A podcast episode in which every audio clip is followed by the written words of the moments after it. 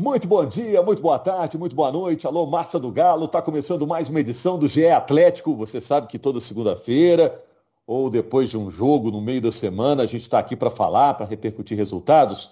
Hoje uma edição especial, porque vem aí um super clássico, Atlético e Cruzeiro, no domingo, 18 horas, pelo Campeonato Mineiro, valendo a liderança. E se der empate, o Galo segue na ponta da tabela. Eu sou Rogério Corrêa, estou aqui distribuindo a bola com o Marcelo Cardoso, do GE. Globo. Alô, Marcelo, dá um alô aí. Salve, Rogério, salve, galera, presente por aqui, hein? Tranquilo, Marcelo vai trazer informações quentes aí sobre o Atlético. O Henrique Fernandes, que é o nosso comentarista, sempre por aqui. É, você é daqueles que acha que clássico não tem favorito ou às vezes tem, Henrique? Clássico tem favorito. Nós estamos no podcast do favorito para domingo. Agora significa que vai ganhar? Não, não significa, porque favorito não é isso, né, Rogério? Um abraço. É isso aí. E durante vários meses a gente esteve aqui com o influenciador Marquinho, humorista Marquinho, nosso amigo, bateu muito papo com a gente aqui sobre o Atlético. Hoje subiu a plaquinha. No lugar dele entra a Carol Leandro, também influencer, também influenciadora, torcida do Atlético, gosta de trocar ideias com ela. Ela representa a torcida nesse podcast. Carol Leandro, que é torcedora não só de TV, torcedora de arquibancada também. Então ela vai trazer essa visão da torcida para a gente, né? É, o, Carol, o Galo deve assumir o favoritismo contra o Cruzeiro? Ei, Rogério, Henrique, Marcelo, para mim tem que assumir. Mas mais do que assumir, é mais importante ainda se impor em campo como favorito mas tem que assumir o favoritismo. O Galo é o super campeão brasileiro, ele seria favorito em praticamente todos os confrontos contra times nacionais. Então, para mim, o Galo tem que assumir o favoritismo dele. Por que, que você acha que os times não gostam de assumir o favoritismo, mesmo no caso desse, em que o Atlético tem um investimento muito maior que o Cruzeiro? Acha que isso pode motivar o adversário se falar, não, a gente tem obrigação de ganhar, por exemplo? É, a minha visão, a minha visão de, fora é essa. Eu tenho uma ideia de que quando você assume que é favorito, fica parecendo que você é soberbo, que você é arrogante, que você se acha melhor do que os outros. E isso gera uma motivação no time adversário e, e também gera em você uma responsabilidade. Porque a partir do momento que você assume que é o favorito, parece que você está colocando na condição de que você é obrigado a vencer. Mas como o Henrique iniciou a fala dele, são coisas distintas. Não é porque você é o favorito que você vá necessariamente vencer. Futebol é, é jogado, né? Futebol é jogado. Então, você precisa, além de ser favorito, você precisa mostrar por que, que você é favorito. Porque o, o que coloca o Galo na condição de favorito é ser o time campeão brasileiro, campeão da Copa do Brasil, com um elenco que se mostrou agora campeão da Supercopa também, ainda motivado a ganhar mais.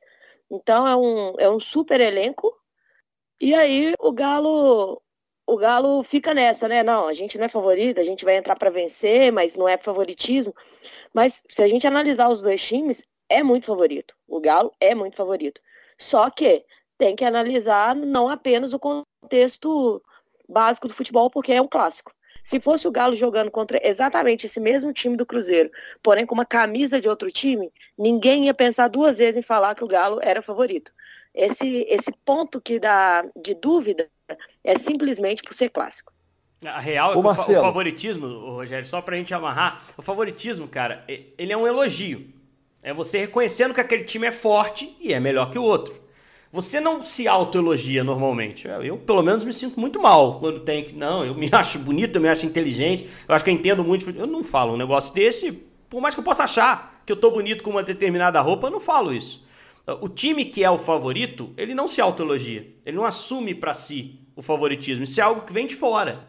E, e que está vindo da gente em relação ao Atlético. E que talvez possa vir do Cruzeiro em relação ao Atlético. É interessante você ser o azarão num jogo desse. Ainda não vi ninguém do Cruzeiro dizendo isso essa semana, mas é normal se disser. Agora, partir do Atlético, como a Carol bem disse, pô, não dá. Você só perde com isso. Parece arrogante. Mas o Atlético que saiba conviver com isso. Porque eu vou, vou além. É, o Atlético com 90% de atleticanos jogando no Mineirão, ele não é favorito contra o Cruzeiro. Ele é favorito contra qualquer um aqui no Brasil hoje. Contra qualquer um. Ele era favorito, por exemplo, contra o Palmeiras e não passou na Libertadores, mas era favorito. Ele era favorito e meteu uma vitória boa contra o Flamengo também no Brasileiro, jogando em casa. Então, era outro time? Era, mas eram jogadores muito semelhantes. Então, o Atlético que saiba se vestir de favorito para o domingo. e que confirme isso dentro de campo para sair com a vitória. E vai sem problema algum para o jogo de domingo? O, o Zaratio, você acha, Marcelo, se tiver a mínima condição de jogar por ser um duelo contra o Cruzeiro, pela rivalidade, ele joga? Ah, acho, que, acho que se tiver condição ele joga, mas é muito difícil ele ter essa condição, viu? Ele, ele antes estava com incômodo na coxa, né? Até que foi até a razão dele ter ficado fora do jogo da Supercopa contra o Flamengo. Esse incômodo acabou evoluindo para uma lesão. E o Zarate ele está fazendo um trabalho de fisioterapia ali, corre de vez em quando gramado da Cidade do Galo, mas não treina mesmo junto com o grupo já tem um tempinho. Então a tendência é bem grande de que ele acabe ficando fora, fora do jogo mesmo. E aí espaço para ver quem que entra, né? Porque aí acaba abrindo um espaço ali na ponta direita, ver se joga Ademir, se joga Vargas, enfim. Não faltam opções nesse time do Atlético, né? A gente já teve alguns jogadores, Henrique, que eram titulares absolutos do Atlético, depois passaram por um período de lesão e depois tiveram que suar um litro para voltar ao time titular. Alguns nem voltaram, né?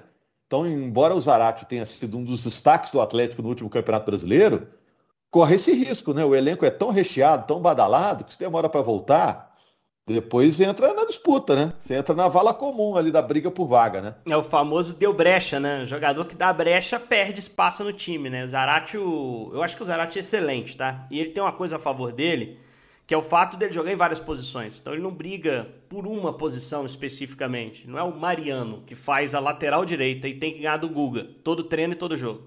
Não, ele pode ser usado aberto na direita, como até vem sendo usado, como foi usado no clássico contra o América. Ele pode ser usado por dentro, como fez um jogo soberbo contra o River Plate na volta da Libertadores, na vaga do Nacho. Ele pode ser um volante, agora tem uma concorrência a mais que é o Otávio, de um nível bom para mim.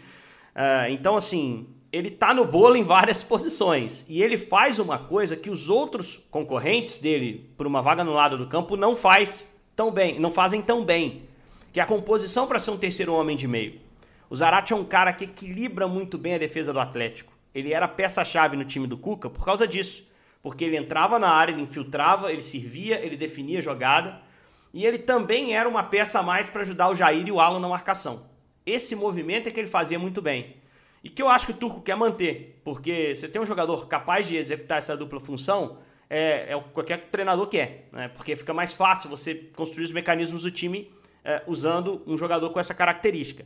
O grande problema é que para o cara conseguir percorrer um espaço grande como ele faz, ele precisa estar tá bem fisicamente. Então ele precisa se recuperar legal desse problema muscular, se condicionar porque está fora do treino, está trabalhando mais fisioterapia, para aí sim estar tá à disposição. Por isso que talvez o Zarate não jogue o clássico. Como ele tem perdido muitos treinos, como o Marcelinho bem disse. Se tiver em condição, se os caras sentirem firmeza, cotadaço para ser titular ou para participar do jogo. Mas eu acho que pela ausência mais longa, talvez se espere um pouquinho mais, porque daqui a pouco tem Libertadores, daqui a pouco tem fase final de Mineiro, daqui a pouco tem competições muito grandes. Então talvez seja melhor dosá-lo. E aí esquenta essa briga, queria ouvir da Carol quem ela escalaria, né? Ela, Carol Turca Mohamed agora. É, porque opções não faltam. Você tem Ademir, você tem Savarino que te ajuda, você tem o Vargas agora, que chegou de última hora. Né? Você tem um monte de gente para escalar ali, né? E, e eu acho que o Keno, que para mim é seu titular na esquerda, tá longe de ser um problema que você não consiga lidar com um elenco bacana desse como o Atlético tem para jogar e ganhar do Cruzeiro no domingo. Carol. Não, e tem, e tem um detalhe também, né, gente, que clássico é um, é um jogo que exige muito mais fisicamente de todo mundo. É um jogo muito mais pegado, é um jogo assim, nos dez primeiros minutos já é aquele jogo que tá saindo faísca para tudo que é lado, bola dividida o tempo todo. A gente não pode arriscar também a temporada inteira para o Zaratio entrar num jogo como esse. E a minha grande questão em relação à substituição do Zaratio é que, quando não contou com o Zaratio, nós jogamos com dois pontas abertos.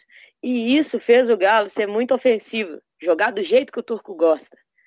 Porém, o contraponto de ter o Zaratio seria perder um desses pontas. Então eu, eu, eu fico muito curiosa para o momento que tiver todo mundo disponível para ver se o Turco realmente vai manter esse 4-4-2 que deu certo ano passado ou se ele vai evoluir e aí o Nath o Zarate vai acabar brigando por uma posição ou como o Henrique falou, né? Acaba que pode ser até ali mais para trás, Jair, é, brigando ali com o Zarate pela essa segunda vaga de volante.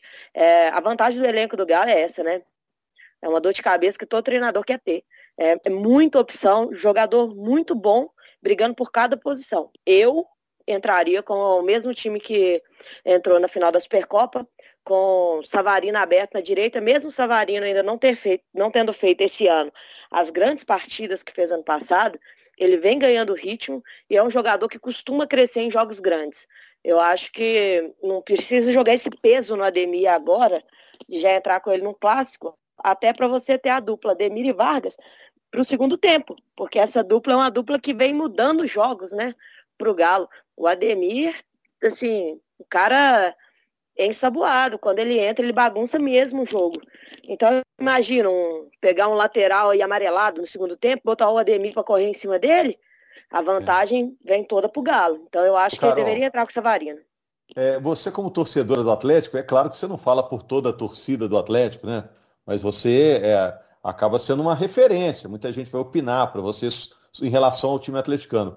O uhum. torcedor do Atlético já está convencido aí de que o Ademir deu certo no Atlético, o Ademir já está sendo o Ademir que foi no América. O que você sente aí da torcida do Atlético em relação à opinião sobre esse início do Ademir?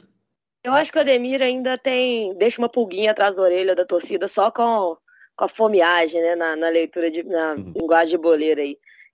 É bem fominha e o grupo do Galo, a gente se acostumou muito a ser um grupo muito coletivo, apesar das qualidades individuais, né? O Keno, no início também, quando chegou aqui, a gente falava muito isso. Nossa, Ken, solta a bola, passa. Dá. E aí, com o tempo, ele foi encaixando no time, achando esse time do passe ou do drible. E eu acho que o Ademir ainda vai, ainda vai achar esse ponto. Eu falei no meu Twitter, acho que no. Não sei se foi no jogo da Supercopa ou se foi no jogo passado, que na minha opinião o Ademir ainda vai ser ídolo da torcida do Galo, com o tempo. Ele ainda tem um que muito porque evoluir, mas a torcida do Galo gosta muito de jogadores com a característica do Ademir, que é entrega a hora que, que ele tiver em campo, ele é muito entregue. E o Ademir, do América, digamos assim, né? o Ademir que, que eu vi no América, é, eu sempre falei, meu Deus do céu, esse menino é muito bom, mas perde gol demais da conta. No Galo ainda tá desse jeito. Ainda tá perdendo gol demais, ainda tá pecando às vezes no time, às vezes, às vezes é, insistindo num drible no momento que é para passe, mas eu acho que isso é questão de entrosamento e questão de trabalho daqui a um tempo ele vai ser muito importante para o Galo. É, e só sobre é, tá esse querendo, cara. Querendo mostrar serviço também, né, Henrique? Chegou é, agora, né? Ele quer conquistar o coração da Carol. É isso. E da Carol e de todos os atleticanos. Ele quer que os caras gostem dele, né? E eu concordo com ela. Às vezes ele realmente segura um pouco o barbante ali. É, ele não precisa no Atlético ser o cara que centraliza jogadas como era no América, né? Ele pode dividir essa responsabilidade. E é uma delícia para ele que seja assim, né? Porque ele tem caras ali para se associar e definir. Ela falou sobre os torcedores gostarem desse perfil de jogador. Tem um histórico recente de pontas, caras velocistas, caras leves, uh, que fizeram história no Atlético. Não chegava a ser um ponta, era mais segundo atacante, mas o Marques tinha coisa que o Ademir tem. O próprio Euler em outro momento, Sérgio Araújo, se a gente voltar um pouco mais atrás, Bernard, se a gente for um pouco mais à frente em relação ao Marques. Então sempre teve essa figura ali do pontinho esperto, né? Do cara da ponta, o liso, que privilegia o drible. E o Ademir tem isso para entregar, além da entrega na participação de marcação. É, mas eu concordo, acho que talvez é, ele possa ser colocado mais devagar no time, para ele também sentindo como é jogar no Atlético. E vai ficar com fome de jogar o primeiro clássico contra o Cruzeiro, né? Já jogou contra o América, mas vai ficar com fome de jogar no domingo. E acho que vai participar de alguns minutos. Mas tô achando, se tiver que chutar aqui uma formação, que o Vargas vai jogar esse jogo porque o Turco gosta muito dele, assim, é, desde que teve a disposição, já lançou de cara na Supercopa, com pouco treino, né? E aí ele poderia acomodar o time com o Nath, um quarteto ali na frente, o Nath e Keno mais abertos e o Vargas por dentro junto com o Hulk. E isso pode ser muito bom para o Hulk, porque o Hulk jogando com o Diego, ele tinha liberdade para circular. Sem o Diego, com o Nath por trás dele em alguns momentos, ele fica mais preso à frente, porque ele precisa prender a linha def defensiva adversária. Se vira, se vira. Mete gol de cabeça, a gente tá vendo que mete. Esse ano aí fez gol de cabeça em alguns jogos. Fez gol de centroavante de área contra o Flamengo e decidiu o jogo. Mas eu gosto mais dele vindo de frente com a bola, podendo também vir de frente com a bola, podendo também se associar ao lado de campo. E se ele tiver o Vargas ali pertinho dele, Rogério, eles podem fazer ali um funcionamento semelhante ao que o Atlético construiu Diego Costa e Hulk na arrancada final da temporada passada. Então acho que pode ser essa a escolha para o clássico, né? Um quarteto Nacho Queno, mais esses dois na frente. E isso pode dar muito certo nesse, nesse clássico que tem um peso muito importante para a torcida, né? Pois é, você me deu um bom gancho aqui para eu perguntar para o Marcelo. Marcelo, você acha que esse Atlético do Mohamed chega ao clássico já com estilo de jogo definido ou ele ainda está à procura desse estilo de jogo? Olha, eu acho que ainda está à procura até pela questão do Zaratio, né? Ele, ele tá um tempo sem poder escalar o Zaratio, era justamente ali quando ele tinha prometido ter o Atlético mais inteiro, né? Que era para aquele jogo da Supercopa. Então, claro que o próprio Tuca ele reitera sempre, né? Que a base é a mesma do Cuca, não tem por que mexer muito, ali, afinal é o time atual campeão brasileiro da Copa do Brasil, né? Agora da Supercopa, Mineiro também, enfim. Não tem muito o que mexer. Então, eu acho que ele já tem a cara, uma cara de time que é muito parecida com aquela que era com o Cuca, mas ele ainda está esperando ali o Zarate para talvez para montar um time da forma ideal, assim como ele, como ele queira.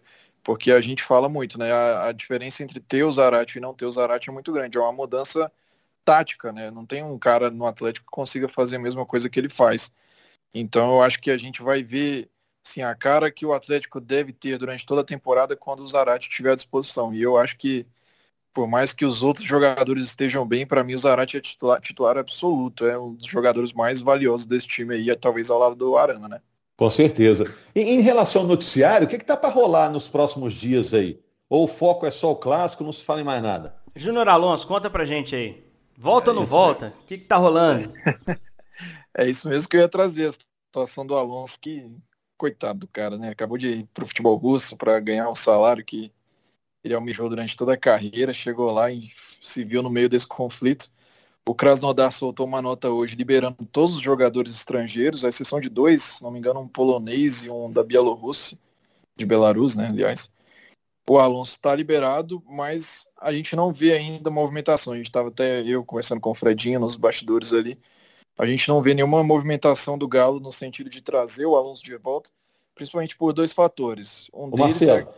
Mas só explica, esse liberado aí, liberado, ó, tá de folga, não tá liberado para negociar com outro clube, né? Isso, isso. Ele tá, tá liberado para treinar individualmente, né? Tá liberado para sair lá das dependências do, do time russo para treinar. O, a princípio, se aparecer uma proposta de, de empréstimo a gente entende que o Krasnodar não vai fazer muita força, não é, não é questão de, de entregar o Alonso de graça, né? Porque até porque acabaram de fazer um contrato longo com ele. Mas ele está nessa situação aí de não vai precisar ficar no território russo durante o conflito, né? Ele está liberado para treinar por conta própria e deve fazer isso no Paraguai. Agora o futuro a gente não sabe como vai ser.